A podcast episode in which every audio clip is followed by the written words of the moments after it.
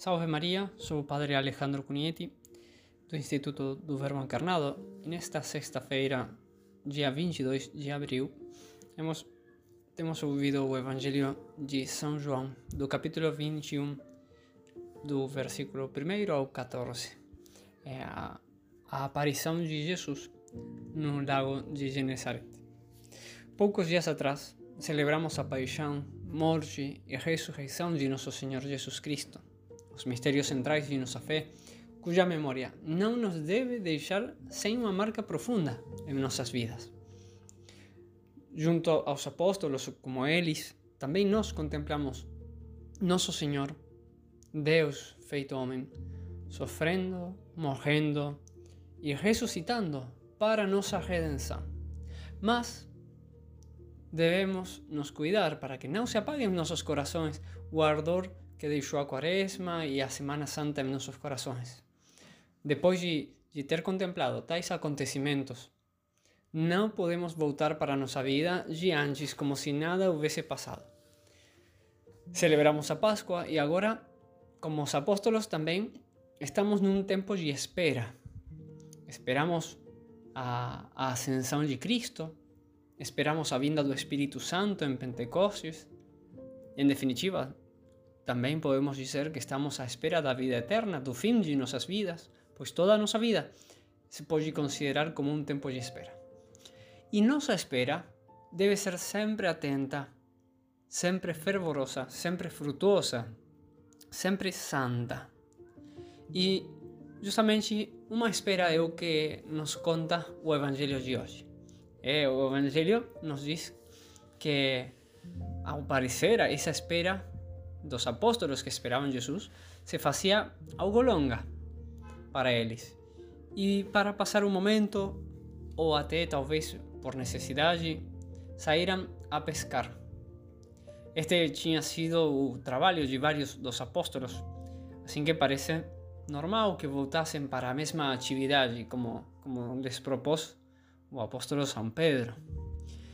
E em si mesmo, isto não tinha nada de, de mas nesta saída algo não estava de tudo bem. Faltava Jesus na barca. E parecesse ter faltado também Jesus nos planos dos apóstolos quando pensaram e decidiram ir a pescar. Não é que fosse isto uma falta dos apóstolos, mas é, como um, um, um pecado, mas faltava Jesus nessa decisão. Jesus talvez que não estava nesses pensamentos quando decidiram. E a questão é que essa noite, que teria que ter sido o melhor momento para ir a pescar, bom, nessa noite não pescaram nada. Trabalharam toda a noite, mas em vão.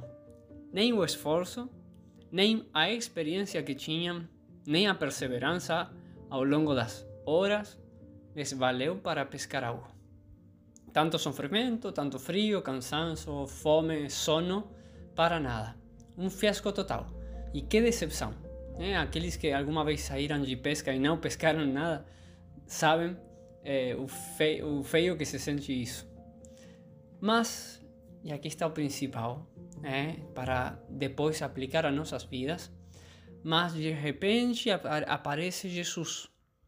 E estando ali presente, tudo se trocará.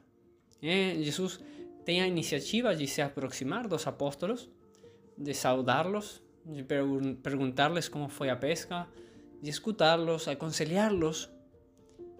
E quando ele os aconselha, ele lhes diz que tem que fazer e eles obedecem, aí se dá um milagre. E um minuto com Jesus desvaleu mais que todo o trabalho de uma noite sem Jesus. Estando Jesus, a pesca, o trabalho, o esforço, tudo dá seu fruto. Isto nos recorda as palavras que, que o mesmo Jesus lhes dirigisse pouco tempo atrás, na última ceia, aos apóstolos. Sem mim nada podeis fazer.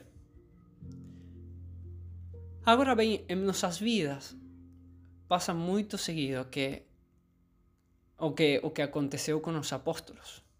muitas vezes em nossas atividades, com o passar do dia, com o passar dos dias, esquecemos de pensar em todo momento em Jesus, ou de fazê-lo tudo por Jesus, por Deus.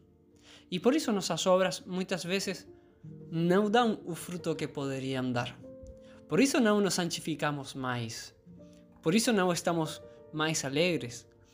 E por isso também não carregamos a cruz de cada dia, nossa cruz, mais facilmente. E nos custa tanto ser bons. Mas em nossas vidas, como trocam as coisas, como mudam as coisas quando Jesus está presente. Especialmente em nossos corações pela graça. Muito, muito diferente é estar com Jesus, com a graça de Deus no coração, na alma, que estar sem a graça.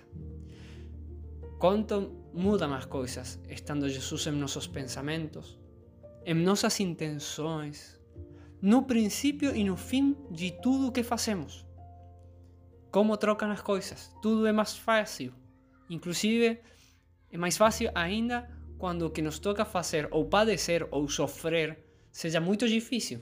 É mais fácil porque está Jesus, porque Jesus está presente. Mas temos que atuar como os apóstolos.